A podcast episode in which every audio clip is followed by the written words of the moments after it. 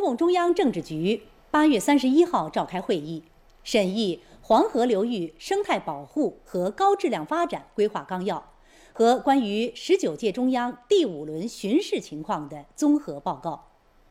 中共中央总书记习近平主持会议。会议指出，黄河是中华民族的母亲河。要把黄河流域生态保护和高质量发展作为事关中华民族伟大复兴的千秋大计，贯彻新发展理念，遵循自然规律和客观规律，统筹推进山水林田湖草沙综合治理、系统治理、源头治理，改善黄河流域生态环境，优化水资源配置，促进全流域高质量发展。改善人民群众生活，保护传承弘扬黄河文化，让黄河成为造福人民的幸福河。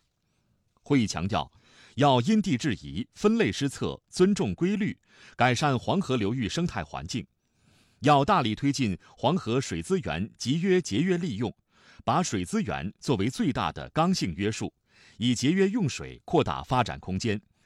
要着眼长远，减少黄河水旱灾害，加强科学研究，完善防灾减灾体系，提高应对各类灾害能力。要采取有效举措，推动黄河流域高质量发展，加快新旧动能转换，建设特色优势现代产业体系，优化城市发展格局，推进乡村振兴。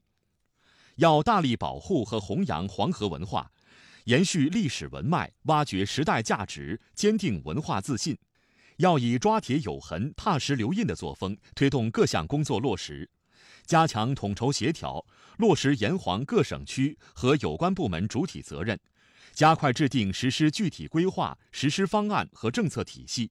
努力在“十四五”期间取得明显进展。会议指出。党的十九大以来，以习近平同志为核心的党中央，着眼中华民族伟大复兴战略全局和世界百年未有之大变局，持续推进全面从严治党，深化党和国家机构改革，不断加强中央和国家机关政治建设、思想建设、组织建设、党风廉政建设，取得明显成效。从巡视情况看，中央和国家机关党组党委贯彻落实党中央决策部署的态度更加积极，管党治党责任意识整体提升，全面从严治党呈现持续向上向好态势，各项工作取得新的积极进展，在抗击新冠肺炎疫情斗争和恢复经济社会正常运行等方面，积极履职扎实工作。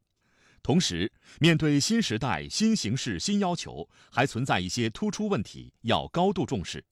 在整改落实上较真碰硬，压实整改主体责任，强化日常监督，把抓整改融入日常工作，融入深化改革，融入全面从严治党，融入班子队伍建设。会议强调，中央和国家机关是贯彻落实党中央决策部署的最初一公里。要深入学习贯彻习近平新时代中国特色社会主义思想，在学懂弄通做实上下功夫，在结合实际创造性贯彻落实上下功夫，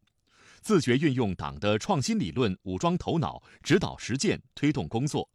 主动适应新时代新形势新要求，深刻认识党和国家赋予的职能职责，胸怀两个大局，强化使命意识和政治担当。以履职尽责的实际行动做到两个维护，要带头增强改革的政治自觉和行动自觉，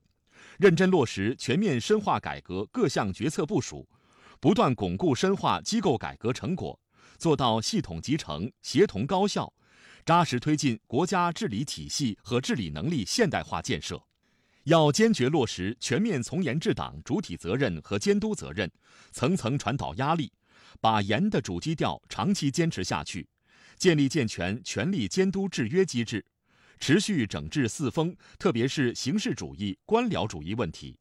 要认真贯彻落实新时代党的组织路线，加强领导班子建设、干部人才队伍建设和基层党组织建设，把中央和国家机关建设成为讲政治、守纪律、负责任、有效率的模范机关。会议还研究了其他事项。